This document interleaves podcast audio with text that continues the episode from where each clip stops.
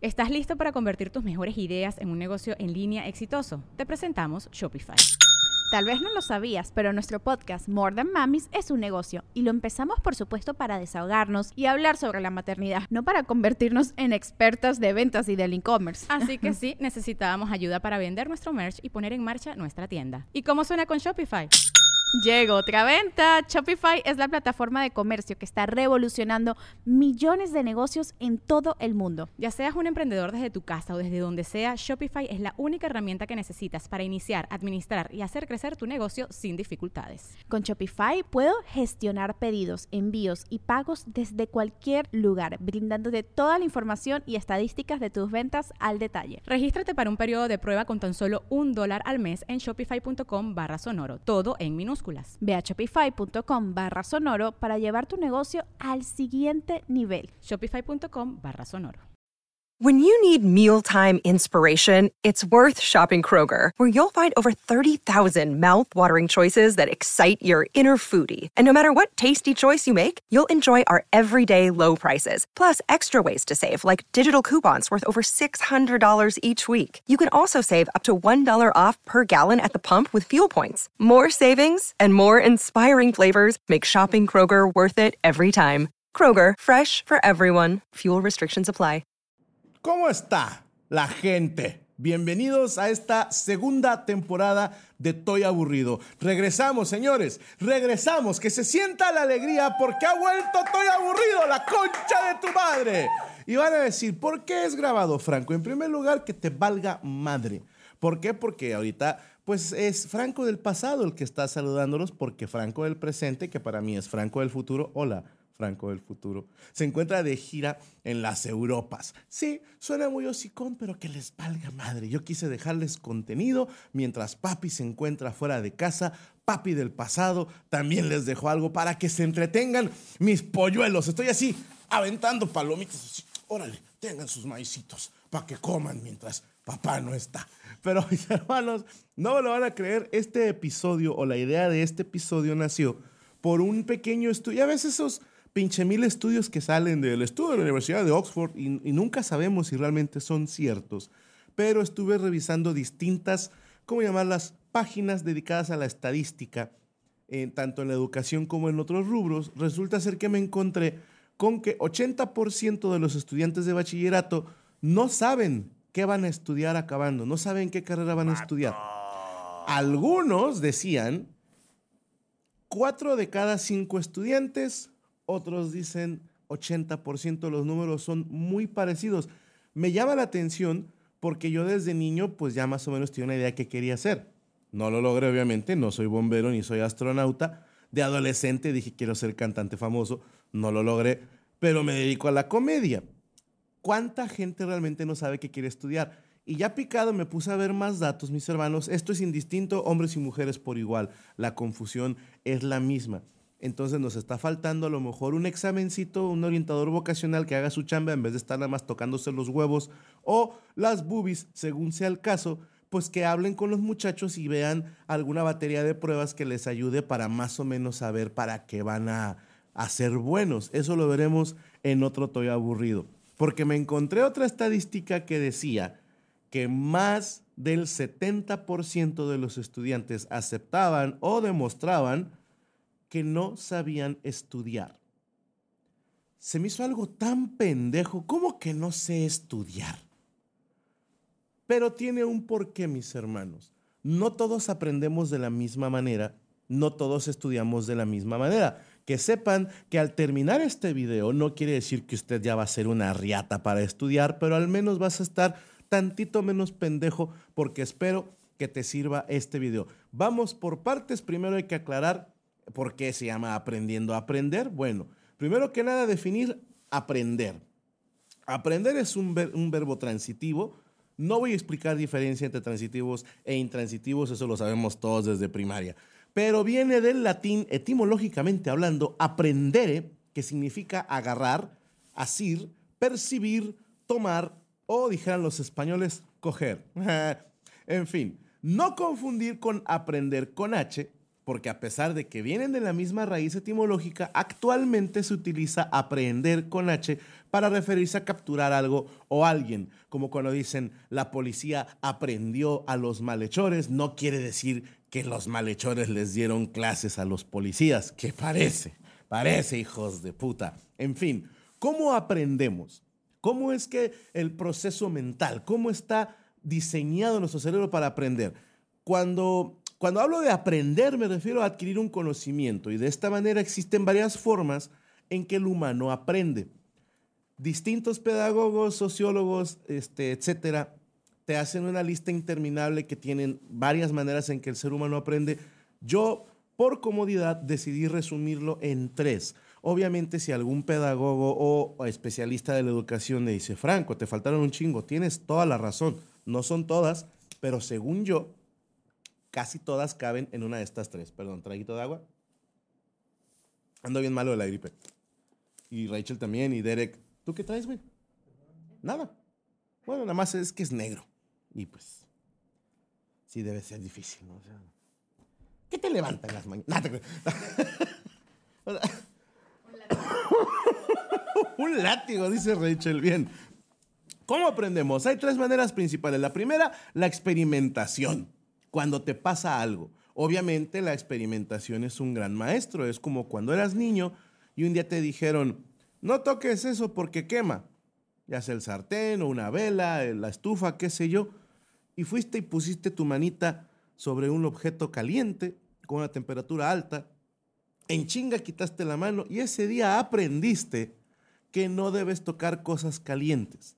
Yo sé que para muchos suena bien pendejo, pero toma en cuenta que estamos hablando de un nene que está descubriendo el mundo y así aprendemos. Así aprendiste también alguna vez, si ya eres una persona independiente o una persona funcional que desde que vives con tus padres colaboras en labores del hogar, pues a lo mejor un día metiste una camisa blanca con unas calcetas rojas y te salieron unas calcetas tantito menos rojas y una camisa rosa. Y así aprendiste que se debe de separar la ropa blanca de la ropa de color. Y después supiste que tus calzones debías de separarlos. ¿Por qué? Pues para no dejarles manchas de caca al resto de tu ropa. La segunda manera que podemos aprender es mediante la enseñanza. Cuando alguien te explica algo y tú le crees.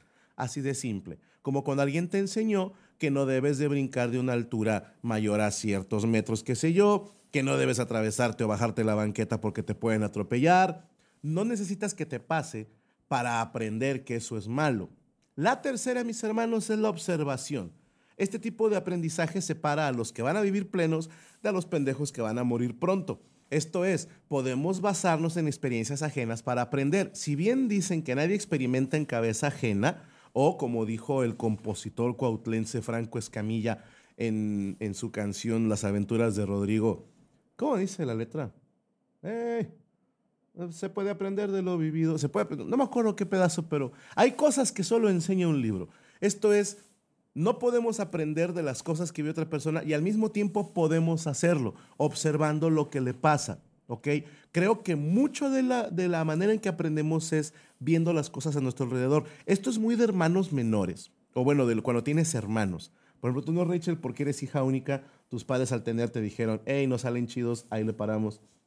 Güey, por eso no tienes hermanos. ¿Qué, ¿Qué tan mala hija fuiste que dijeron, ahí muere? O sea, mal, Rachel. En fin, acuérdense cuando estás morrillo y de repente ves que a tu hermano o a tu hermana la castigan, la regañan, le ponen unos putazos y, cuando la ves así llorando en su cuarto, ¿qué pasó, güey? Te dice, no, pues es que mi papá dijo que sacara la basura y no la saqué. O, o mi mamá dijo que llegara a las ocho y llegué ocho y media. Y uno como hermano menor dices, ah, cabrón, cuando me digan esto, si no lo hago va a haber putazos. Estás aprendiendo a través de la experiencia ajena. Sí se puede mucho de lo que aprendemos es por observación. Les decía que hay mucho más maneras en las que se aprende, pero si se ponen a tratar de ajustarlos, verán que cada una de ellas puede quedar ya sea experimentando, aprendiendo de un maestro o nada más con la pura observación. De acuerdo con los pedagogos, insisto, hay mucho más. Yo lo resumí en estas tres. La vieja guardia decía que a las únicas maneras de aprender es con premio y castigo. Los gringos le llaman el carrot and stick basándose como creo que en los caballos. Esto es, si, caballo, si haces lo que yo quiero que hagas, te ganas una zanahoria. Si no haces lo que yo quiero que hagas, te ganas unos putazos. Y para muchas generaciones de latinoamericanos, esa fue nuestra manera de aprender. Haz lo que te digo o te rompo tu madre. Y dices tú, ¿y cuál es mi premio? Que no te rompo tu madre. Habrá quienes digan que no jala y la chingada, pero nadie puede negar, mis hermanos, que el premio y el castigo funcionan. Por ejemplo, las calificaciones en la escuela. Hay estudiantes que estudian para obtener un premio, que es una calificación alta. Hay estudiantes que solo estudian para evitar el castigo, que es una calificación reprobatoria. Habrá quienes digan, Franco, la verdad es que las calificaciones son un constructo social y no debemos condicionar los logros académicos mediante un número. Por lo general, eso dicen los güeyes que nunca sacaron un 10. Las únicas personas que están en contra de los exámenes son los pendejos. Porque la gente normal que estudia dice, pues es un pinche examen, me la pela y ya. Ojo, si bien todavía no conocemos todo lo que hay en nuestro cerebro, ni siquiera una tercera parte, de acuerdo con numerosos neurobiólogos. Casi todos estos neurobiólogos están de acuerdo que para el proceso de aprendizaje se requiere que nuestras neuronas se comuniquen y enlacen entre ellas. Y cuando digo casi todos los neurobiólogos, es porque estoy seguro que en los comentarios va a haber un neurobiólogo diciendo, Franco, esto no es cierto. Entonces, para no mandar a la mierda a toda la comunidad científica por un solo comentario, voy a decir, casi todos los neurobiólogos están de acuerdo en que es necesaria, perdóname, necesaria, la sinapsis que la sinapsis, mis hermanos, es algo que siempre me ha volado la chompa cada vez que pienso en ello. Porque se las cuento como yo lo entendí, ¿va? Tenemos en, nuestro cerebro unas madrecitas pequeñitas que se llaman neuronas, que son como, ¿cómo te diré? Como, como un huevo estrellado, más o menos así, que tiene bracitos y patitas y cabecita. Y estas madres tienen algo que se llaman dendritas y axones, son como las puntitas y, una neurona puede estar aquí valiendo madre. ¿no? ya llegó, ya llegó. Referencia para los veteranos. Y de repente ve otra neurona y empieza a estirar sus manitas, sus denditas secciones y ¡pa! De repente se conecta. Es más, tengo un video. ¿Podemos poner el video? Ahí va el video, aquí lo van a ver, o acá, no sé, donde se le salga de los huevos a la producción. Esas son unas neuronas haciendo una conexión. Esto se llama sinapsis. Ahora, ¿Qué es lo que logran estas conexiones? Es la manera en que nuestras neuronas se comunican mediante impulsos eléctricos. Y está bien chingón porque imagínate que, no sé, te invitan a jugar básquetbol y tú nunca has jugado básquetbol, ¿ok? Entonces no sabes jugar básquetbol, pero has visto partidos de básquetbol en televisión o retas en la escuela, o has visto a tus amigos jugando, o has jugado un videojuego de básquetbol y entiendes el concepto básico de que tienes que aventar con tus manos el balón hacia una canasta, ¿ok? Como nunca lo has hecho, tu cuerpo, tu cerebro, tus neuronas, aún no han hecho esas sinapsis en las que dicen cuánta fuerza debes emplear, qué ángulo debes de utilizar para disparar, dependiendo de la distancia. Para una persona que juega básquetbol seguido, ellos lo hacen sin pensar. No es la misma fuerza si estás abajo del aro que si estás en el área de los tres puntos, que si estás en la media cancha. El ángulo, la fuerza, la inclinación, como lo quieras llamar, todo eso va a cambiar. Son variables que van a estar cambiando dependiendo del lugar en donde estés parado en la cancha. Hacer esos cálculos mentalmente sería casi imposible, pero lo hacemos. Pero la primera vez que lo haces, tus neuronas están acá toda madre. Y de repente el cerebro, ¡eh, señores! Franco quiere jugar básquetbol. Y empiezan, ¿por qué chingados? Ya le hemos dicho que no haga ejercicio este cabrón. Pues el vato está jugando básquet y están a punto de mandarle el balón. Entonces tus neuronas intentan comunicarse con tus músculos y las partes de tu cuerpo para decirles qué hacer. Pero como nunca lo han hecho, es muy probable que tu tiro sea una mierda, o que no puedas ni atrapar el balón, o que no puedas coordinar el bote del balón. Mientras más veces lo haces, más se acostumbra tu cuerpo a hacerlo, más sinapsis hay y tus neuronas aprenden a hacer una actividad. La práctica hace al maestro. Eso es algo que todo mundo sabemos. Entre más veces hagas algo, más probable que te salga mejor. Esto es porque tu cuerpo aprende a hacerlo. ¿Ok? Ojo, ¿qué se necesita para aprender? Son un chingo de factores y cada corriente ideológica tiene sus diferencias, pero casi todas coinciden en que puedes resumirlo a estos elementos. Número uno, el alumno. Este es el más importante. No importa si los astros se alinean y tenemos todas las condiciones favorables, si el alumno no quiere aprender, no hay forma de que aprenda. Ni a putazos. Yo vi gente recibir chingadazos y aún así no mejorar su rendimiento académico. Número dos, el maestro. No me refiero nada más al título por haber estudiado la licenciatura, sino que un buen maestro es el que se apasiona por instruir y es el que busca la manera de llegar a sus alumnos, dependiendo de cada caso particular. Y número tres, que este es el más complicado, los factores ambientales y todo el todo lo que hay alrededor de un alumno y un maestro. Puede ser cuánto tiempo durmieron cada quien. Puede ser el mejor maestro del mundo, pero si estás todo desvelado y crudo, no vas a rendir igual. ¿Qué tan cansado está el alumno? ¿Qué tan cansado está el maestro? El lugar donde se estudia.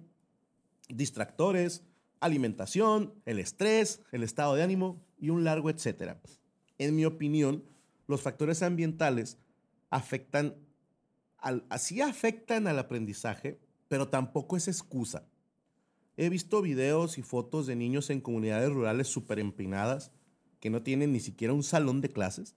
Ya no digamos pizarrón, proyector, útiles, no, no hay ni salón.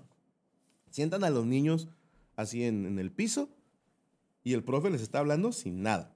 Y aún así hay quienes aprenden. Pero no puedes negar que un alumno promedio no puede controlar todos los factores a su voluntad así que solo aplica para un sector de la población. Por ejemplo, tuve compañeros que decían, estaría mucho más chido que la clase, en vez de un salón, fuera en el parque, o en la cancha de básquet, o, que fuera en una plaza. Y dices, no es cierto, porque habría muchos distractores. Si aún así en un salón, donde no hay nada que te distraiga, no falta el alumno que está comiendo mocos y se pone a sacarle formas a las manchas de humedad, o anda viendo a, ver a quién se le ve algo, o, se pone a burlárselo, siempre va a haber, el que se quiere distraer, se va a distraer. Y las horas de sueño puede que no dependan nada más del alumno. Hay gente que no duerme bien porque tiene problemas eh, en su casa, eh, o porque trabaja, o vive muy lejos de la escuela, o a lo mejor pasaste la noche llorando porque tu papá llegó bien encocado, o, o no hay nada que hacer y te pusiste a ver el teléfono, o fuiste de fiesta, o te mama desvelarte, no sé, ¿verdad? Pero dependiendo de por qué no estás durmiendo bien, toma en cuenta que tienes que estar bien descansado para ir a la escuela. Pero hablemos del maestro. Y para hablar del maestro, mis hermanos, tengo que contarles una anécdota.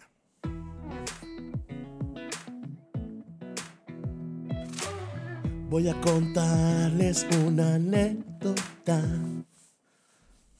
Es para lo que alcanzó en producción. Para contarles esta anécdota, tenemos que regresar en el tiempo. Así que es momento, mis hermanos, que ustedes en casa también lo hagan. Todos, amiguitos, regresaremos en el tiempo. 3, 2, 1.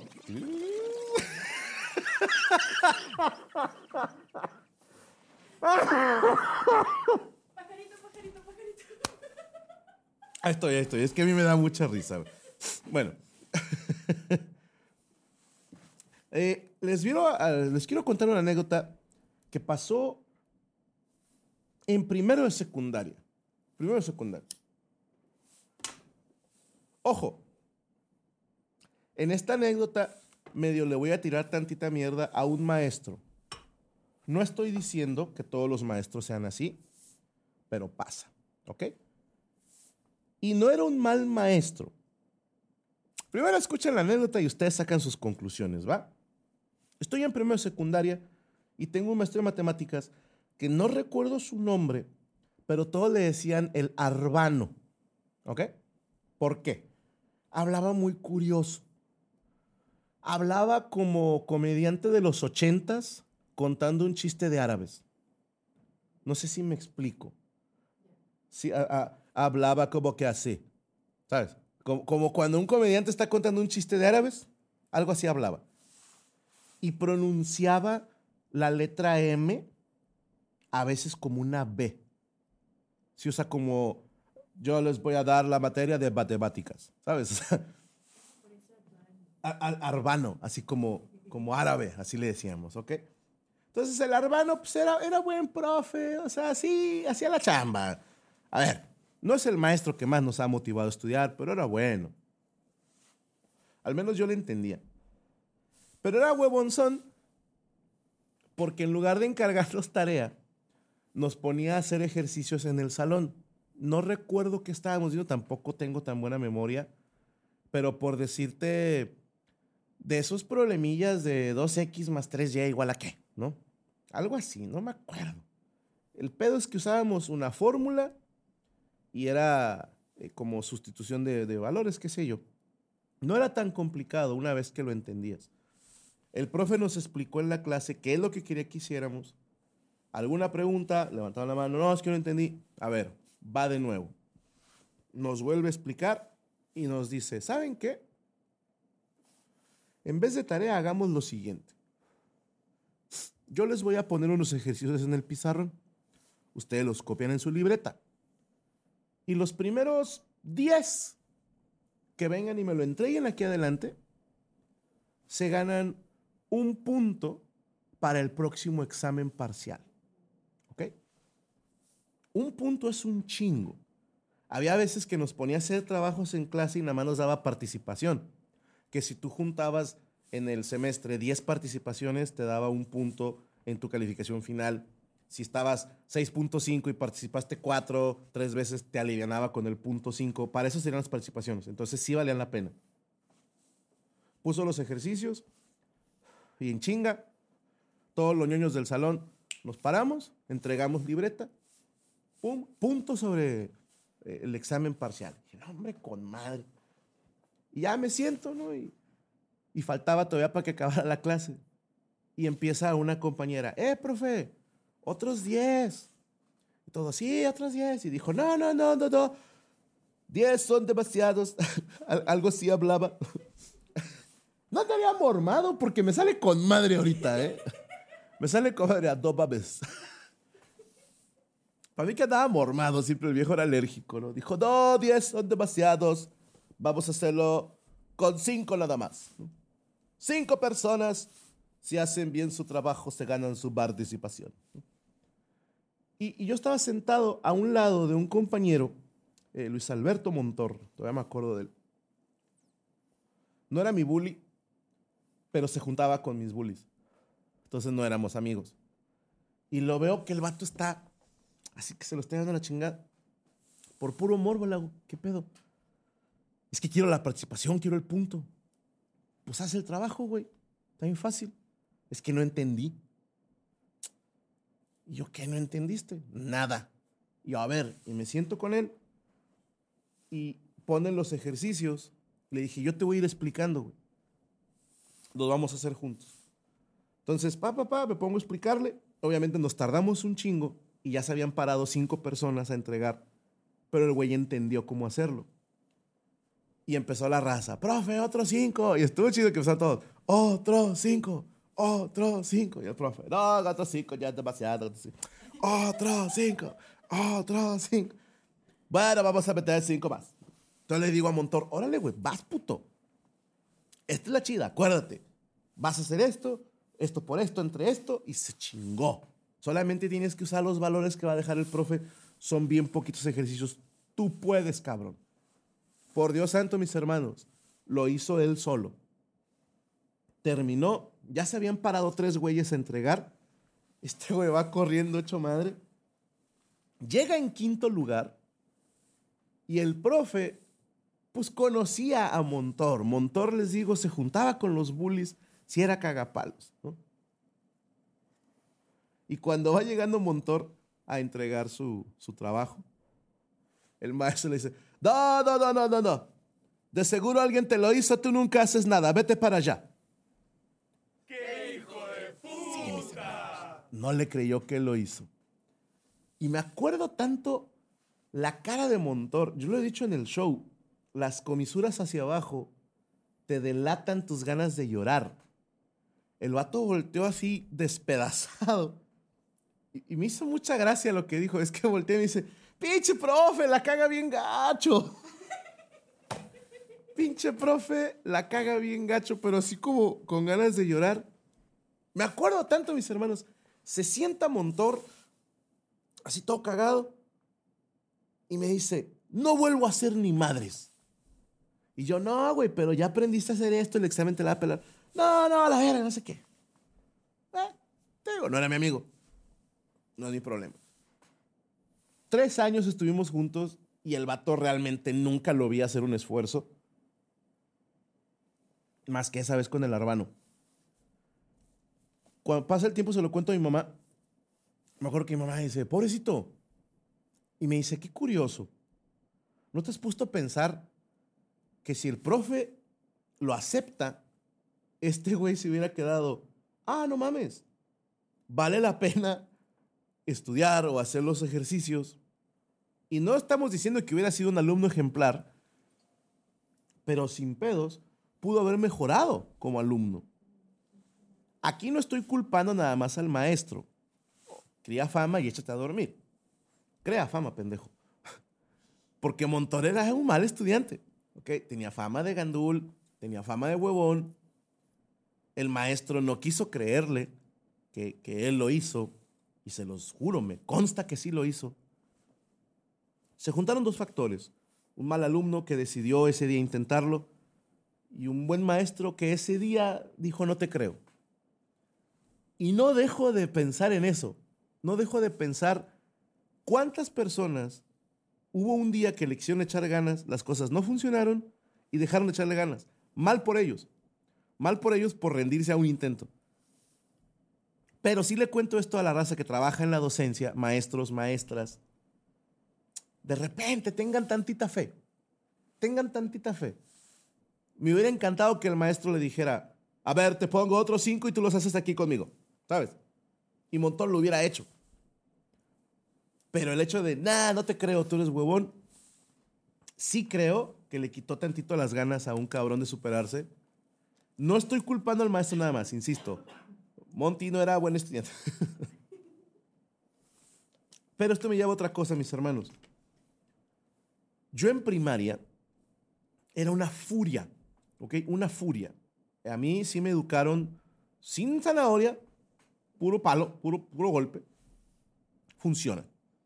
Mis papás me prohibían una calificación menor a 10 porque decían, y creo estar de acuerdo con ellos, era mi única obligación. Yo trabajaba en los veranos, pero en, en, el tiempo regular, por así decirlo, me dedicaba a estudiar nada más. Pero cuando estaba analizando lo de saber estudiar, creo que a mí me pasó lo mismo. En primaria, y esto se los juro por mis hijos, ahí tengo mi Cardex, nunca saqué menos de 10. Nunca. Nunca. Fui abanderado los seis años, bueno, cinco porque me adelantaron un año. Fui abanderado de la escolta oficial cinco años seguidos. Y llegué a pensar, porque todo el mundo me lo decía, que yo era un niño inteligente. Y no. Era un niño que tenía buena memoria y que estudiaba. Yo siempre hacía mis tareas. Hacer las tareas sirve para estudiar. Siempre repasé mis notas. Y la neta, la primaria es muy fácil. Por eso desprecio a quien quiera que celebre acabar la primaria. No mames, o sea, nada más con ir ya pasaste. Es muy fácil porque todo es de memoria. Todo nuestro aprendizaje básico es puro memorizar. Ojo, la memoria es buena, pero no lo es todo. Una cosa es que tú te aprendas que creo de corazón que la mejor manera de aprenderte las tablas de multiplicar es a base de memoria. Yo recuerdo en primaria que te ponen como a cantar. 5 por 1, 5. 5 por 2, 10. Y así vas. Y no hay de otra. Y estoy seguro que muchos van a decir, Franco, es mucho mejor si tú le explicas a un niño que si tú haces 5 veces el número 2, o sea, 2 más 2, 4 más 2, 6 más 2, 8 más 2, 10. 5 por 2, 10. Sí.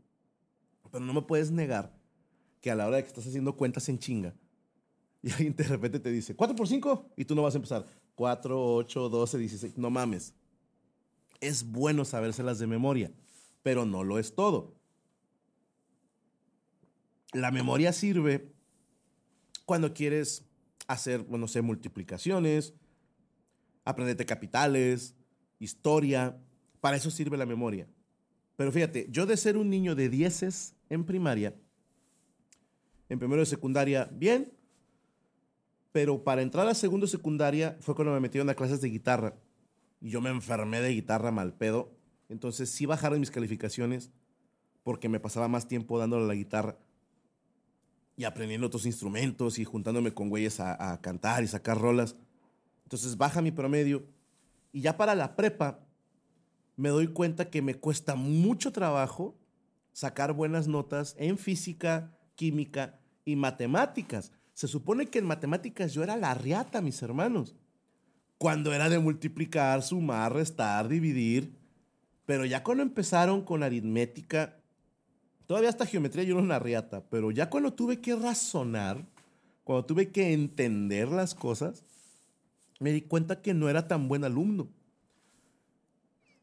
A ver, hay cosas que vale la pena machetear, como dicen en mi pueblo. Les voy a dar este tip si tienes problemas con tu memoria, que repasar una y otra vez sirve, pero no sirve tanto. ¿eh? Yo utilizo dos maneras, mnemotecnias, como las quieran llamar, que me sirven un chingo para aprender y memorizar cosas. Por ejemplo, esta la vi